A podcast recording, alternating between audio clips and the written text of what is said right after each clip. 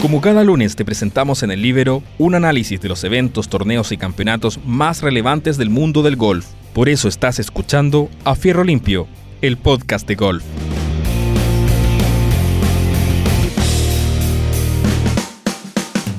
Hola, hola, ¿qué tal amigos? Bienvenidos a una nueva edición de nuestro podcast de golf A Fierro Limpio por el Libro. Soy Juan Eduardo Troncoso y estaremos los próximos minutos conversando sobre lo que ha ocurrido en una nueva semana de golf.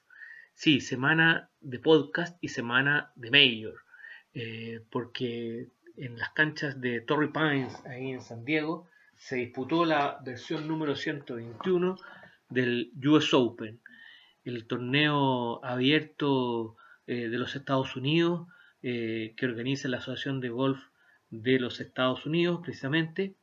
un torneo que, es conocido por, por la forma como se presentan las canchas, canchas difíciles, canchas muy bien eh, preparadas para este torneo, eh, torneo que va rotando, no tiene una sede fija como, como, se sabe, eh, así como el año pasado se jugó, bueno, por la, por la pandemia se jugó hacia fines de año en, en Winfoot, ahí en, en Nueva York.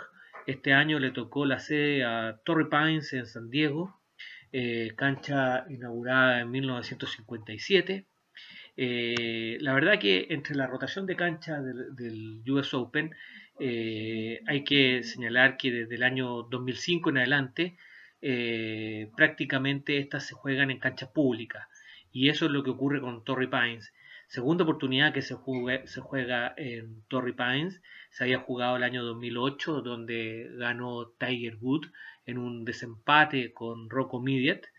Eh, y, este, y esta vez entonces eh, eh, en San Diego, de donde son muchos jugadores destacados del PGA, como, como propio Phil Mickelson, Sander Schauffele, le tocó a esa cancha. hay que decir que es una cancha de 7.652 yardas, eh, juega par 71 para los eh, profesionales, par 72 cuando usted quiere ir a jugar.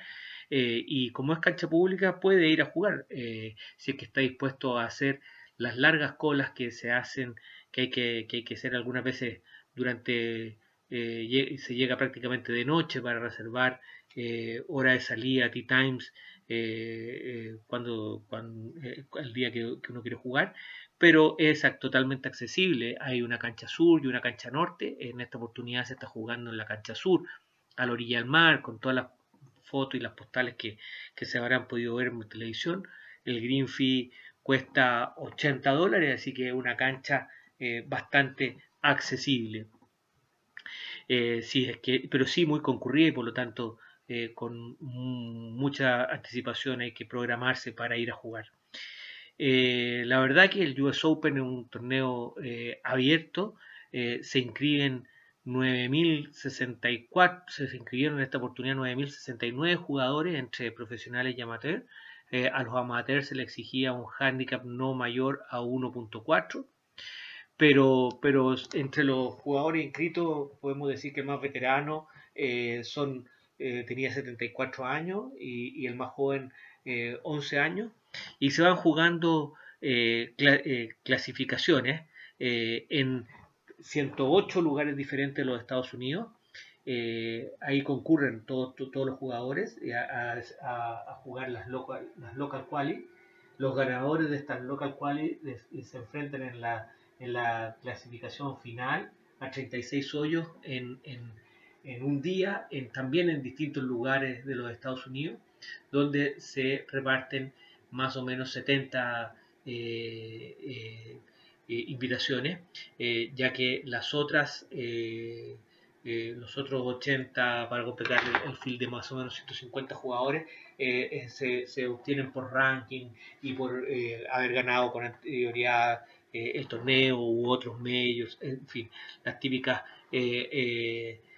causales para clasificar a torneos mayores. La gracia que tiene que, que, es un abierto, al igual que el abierto británico, son los dos eh, abiertos de los cuatro majors.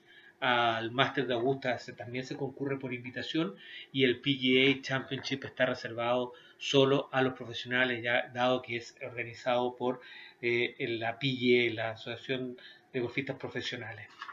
Eh, y así llegamos entonces a este torneo que entre sus participantes contaba con eh, Joaquín Niemann, segunda participación en, en, US Open como profesional.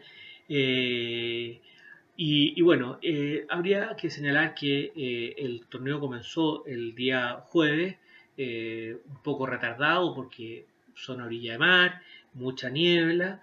la verdad que la niebla no, no permitía eh, ver y, hubo que esperar que se disipara un poco eh, y eso hizo que el torneo comenzara unas 2-3 horas más tarde. Eh, pero por otro lado para los que jugaron en la mañana el día jueves pudieron encontrarse con una cancha con greens húmedos y receptivos marcó bastante diferencia con aquellos que jugaban en la tarde donde ya los greens estaban bastante más duros y se hizo más difícil. A Joaquín Niman le tocó jugar en la tarde, tuvo una mala ronda, una ronda de 75, eh, que lo ponía en una difícil situación el día viernes para pasar el corte. Eh, los líderes eh, cerraron con, menos 4 ese día y así llegamos al día viernes, donde se dieron muchas circunstancias especiales. por ejemplo, con 67 palos, la ronda más baja del día, un inglés, Richard Bland, de 48 años, con menos 5, quedó liderando el torneo. Richard Bland, jugador de larga trayectoria eh, entre el European Tour y el Challenge Tour, o sea, los tours de primera y segunda edición de Europa. había pasado prácticamente toda su carrera jugando en uno u otro circuito según perdiera o mantuviera la tarjeta. Y, este año, en mayo, eh, por primera vez a sus 48 años y después de 478 años, ganó un torneo en el European Tour que le permitió eh, llegar a eh, el US Open. Y de golpe se encontraba liderando el torneo a, fines del día viernes. El día viernes también jugó Joaquín el día, en la semana hizo su mejor ronda de la semana con 69 golpes y menos 2 para eh, estacionarse con un acumulado de más 2 cómodamente en la medianía de la tabla y pasar eh, el corte que quedó en más 4. Eh, la verdad que no hubo mucha sorpresa, los principales jugadores del mundo rankeados pasaron todos el corte. Eh, no, no, se quedaron muchos jugadores relevantes fuera. Eh, y así llegamos al día sábado, el famoso Moving Day, eh, donde Blanc, el, inglés, no resiste la presión. se mantiene Henley, con quien jugó, que era también jugó en el último día, el día sábado, eh, también Russell Henley, sorpresivo que estuviera liderando eh, después de, dos días, eh, o estuviera ahí en la punta después de dos días el US Open. Él logró sostener su juego el día sábado. y sí hay que señalar que se mm, pusieron en posición muchos de los mejores jugadores del mundo. subió McIlroy, Ostusen, Bryson de Chambó, eh, el campeón defensor, eh, Mackenzie Hughes, el canadiense que no había hecho mucho en los últimos torneos, eh, quedó con una muy buena ronda para, para disputar en la última salida con el sudafricano Osteusen. también el, español John Ram se puso ahí también a tiro con menos dos en posición eh, y así se juntaron muchísimos jugadores de los más destacados del mundo eh, en, las últimas, en, las últimas salidas. Joaquín Niman eh, con una ronda de par se mantuvo en más dos, también ahí alrededor del puesto 30 del tablero para encarar su día domingo emparejado con Daniel Berger, él señaló que estaba muy ilusionado de, de poder tener un buen domingo y ponerse en una mejor ubicación en el tablero. Desgraciadamente partió el día domingo con un doble boy que le echó abajo todas sus expectativas. Hay que señalar que esta cancha eh, tiene eh, los greens de un pasto que algunos de ustedes habrán escuchado hablar, POA se llama, eh, que, no es muy común en, Sudamérica. Las canchas en general en Estados Unidos se dividen en los greens en, o en POA o en Bermuda. Joaquín Niman ha dicho en, muchas ocasiones que le incomoda mucho la POA y lo dijo ahora también en el, en el US Open, a pesar de que como Matera había jugado un par de veces en Torrey Pines y la cancha le parece bien, le gusta, en fin, es desafiante. Eh, los greens, eh, esta poa hace que, que, la pelota eh, dé pequeños botecitos que en algún, para algunos jugadores se hace muy incómodo. Eh, Joaquín ha dicho muchas veces que prefiere y muchas veces como que planifica sus actuaciones en base a torneos que se jueguen en eh, canchas con green eh, de Bermuda, que, se que le viene mucho mejor.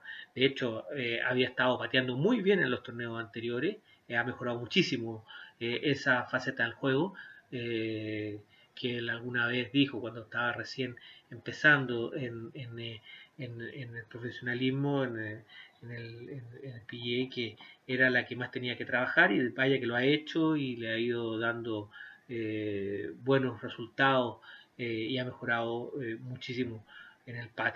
Pero la verdad que en la semana de, en, este, en este torneo yo Open fue la faceta que lo tuvo más incómodo, nunca se sintió seguro, nunca se sintió eh, tranquilo con el, con el pad, erró muchos pad cortos, en fin, probablemente otra cosa habría sido si hubiese invocado unos cuantos de esos pads, eh, lo habríamos tenido en otra, en otra eh, ubicación. Así terminó también el día domingo con una ronda de 73 golpes para terminar con un acumulado de más 4 en el puesto 31. No es un mal torneo, de hecho fue el mejor latinoamericano. Hay que decir que al US Open entraron 10 latinoamericanos, solo pasaron el corte eh, el propio Niman, eh, el venezolano Jonathan Vegas y sorpresivamente el, eh, el, argentino Fabián Gómez, que pasa su primer corte en un, en un major. Joaquín fue el mejor de los tres. Jonathan Vegas estuvo en el puesto 50 aproximadamente y eh, Fabián Gómez cerró el tablero eh, entre los jugadores que pasaron el corte. Eh, y así llegamos el día, al día domingo. y la verdad que fue un domingo de, de, de, cierre de Major. Digno domingo de cierre de Major. Muy emocionante el torneo. la verdad que promediando la primera vuelta, eh, habían 10 jugadores en un solo golpe y, no cualquiera 10 jugadores, sino que 10 de los mejores jugadores del mundo, muchos experimentados entre ellos, los más nuevos como, como Mackenzie Hughes y Russell Henley, que estaban en, los puestos de avanzada, eh, no resistieron la presión eh, y, fueron entregando boy tras boy y quedaron rápidamente descartados. Y, ahí entonces eh, se vio como, como McElroy subía notablemente, Ostusen se mantenía eh, en la parte alta, él iba, en la última salida eh, con Mackenzie Hughes y no, no, no desentonaba. Bryson de Chambó con un arranque espectacular, tres verdes en los primeros nueve hoyos, se puso a tiro, llegó a estar con menos seis en el primer lugar. John Ram parte con dos verdis también, eh, dando señales de que, de que él veía que este era, este era su torneo.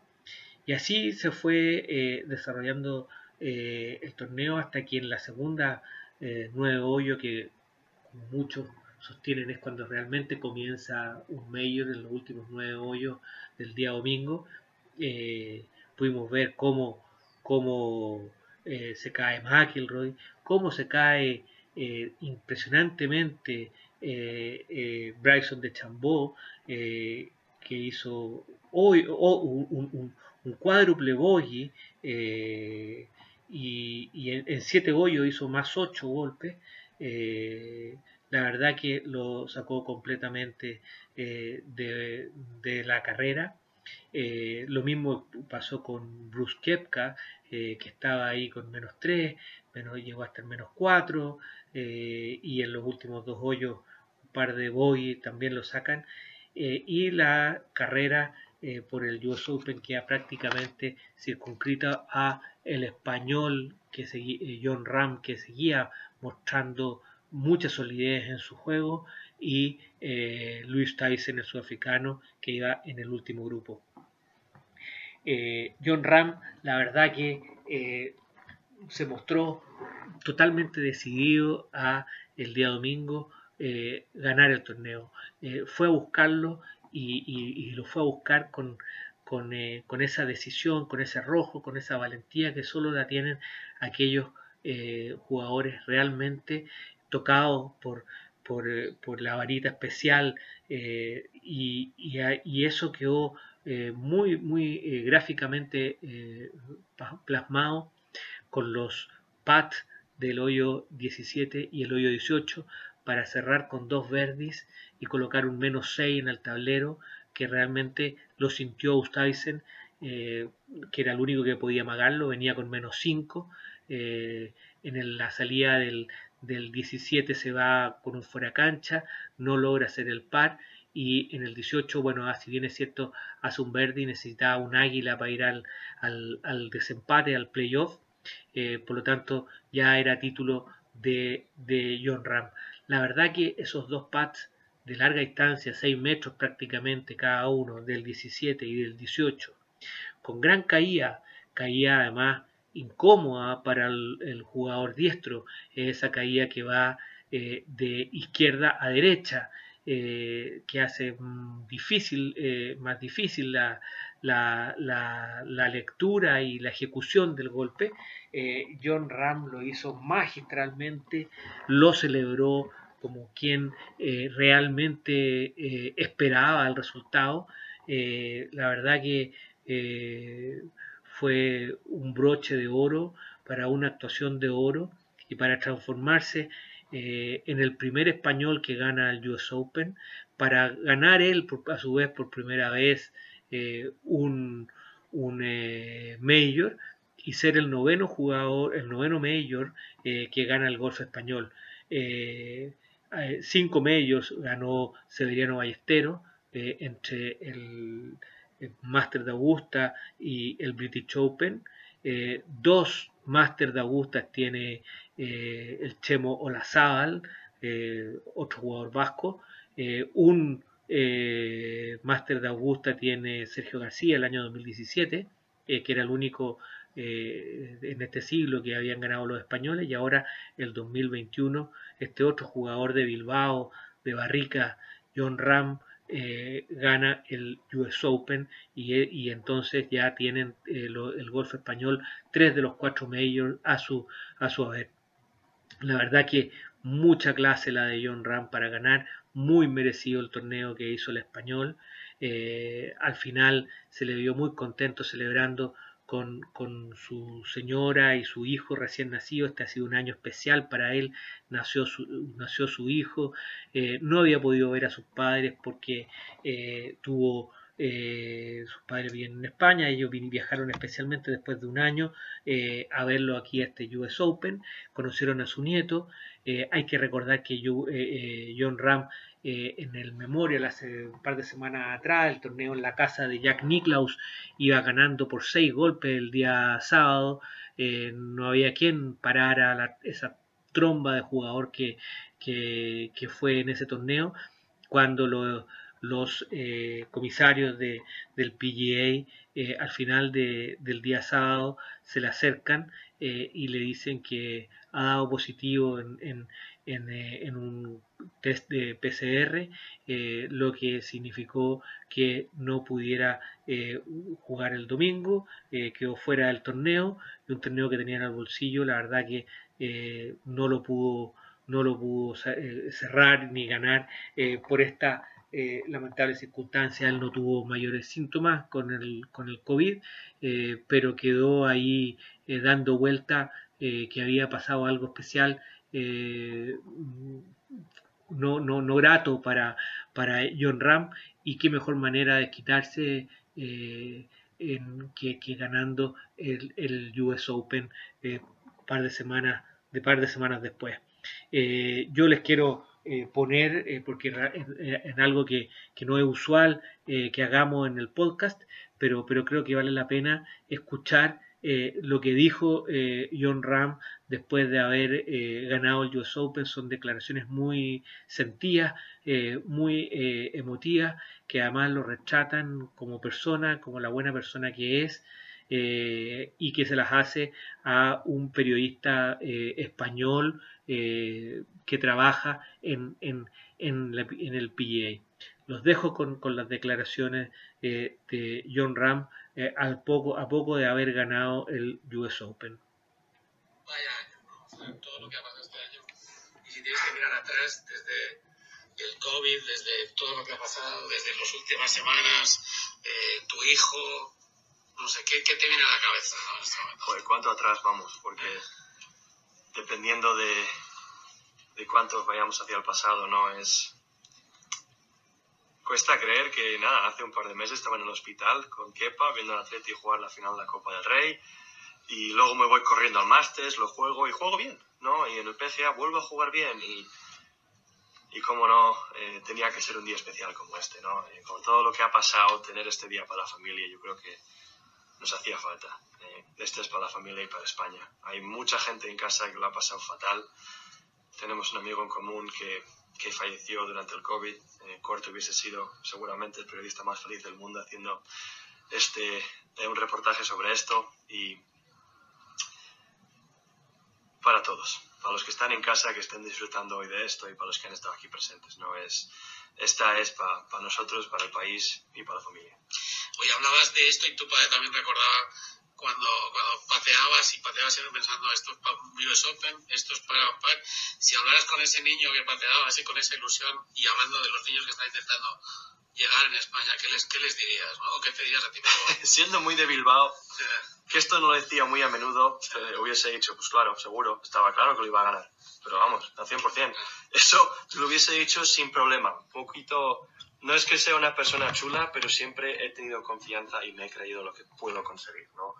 Y que es la misma razón por la que he conseguido meter los patches en los últimos dos hoyos. Es que siempre tenía esperanza y creía y, sabía que podía meterlos. Y el hecho de que no había metido muchos patches largos toda la semana, sí que he metido muchos cortos, ¿no? Pero largos ninguno la semana y y son dos pads, los de los últimos dos hoyos, que son pads de, del patting green de la rabea. O sea, con todas las cuestas que tenemos ahí, con la, la, poa, un green, greens que botan, esos son pads que he tirado millones de veces en ese patting green y, y los he metido.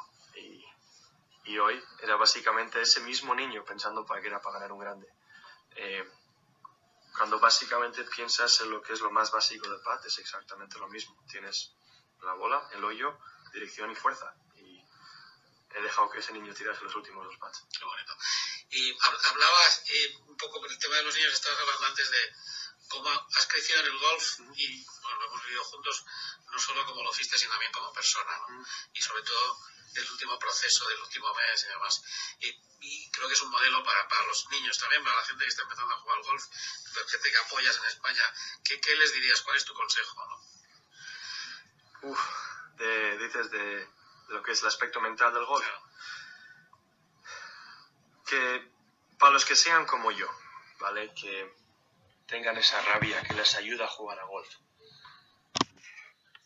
Hay que ser quien eres en el campo de golf, pero no dejes que afecte la persona que eres fuera del campo de golf. Yo nunca dejé que, aceptase, que afectase quién era fuera del campo de golf.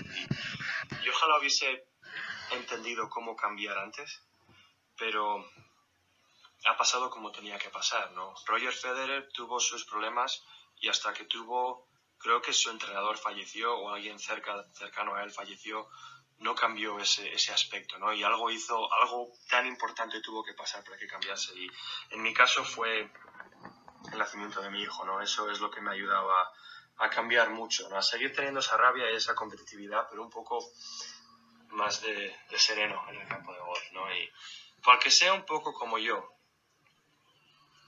trabajar para cambiarlo, porque yo he trabajado muchísimo para intentar mejorar esto, pero el momento llegará en el que un día miraréis al espejo y notaréis el cambio. No os frustréis demasiado sobre el tema, porque, a ver, os frustraréis, haréis cosas de las que no estáis muy orgullosos, como he hecho yo, no estoy orgulloso de muchas cosas que he hecho en el campo de golf, pero sin esos momentos no sería quien soy ahora. Sin esos momentos no, no me hubiese transformado en el jugador que soy ahora, ¿no? Todas todas las, todo lo que pasa en vuestra vida, nuestras vidas, pasa por algo. Simplemente hay que entender para qué, aceptarlo y aprender. Y es lo que, lo que he conseguido hacer muchas veces. Eh, como mi aita decía, diciéndonos más, a hostia se aprende. y, y pues mira, eh, gracias a Dios lo que es un momento tan bonito como mi hijo es algo que me ayuda a cambiar la manera más rápida. Bueno, y la última, John, que es, estás haciendo historia, formas parte de la historia del golf español, eres el primer español que gana el US Open. Eh, yo sé que lo tienes que procesar todavía, pero ¿cómo lo vives? ¿no? O sea...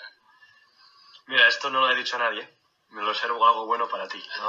para, para, para, una entrevista española. Eh, ayer cogí una, algo en mi taquilla que había dejado el European Tour, un par de cosas para Kelly, para, para ropa de la Raya Capital, y había una caja que abrí, era el premio Sebe Ballesteros al jugador del año European Tour, que tanto he tardado en entenderlo, pero lo abrí ayer a la tarde y dije,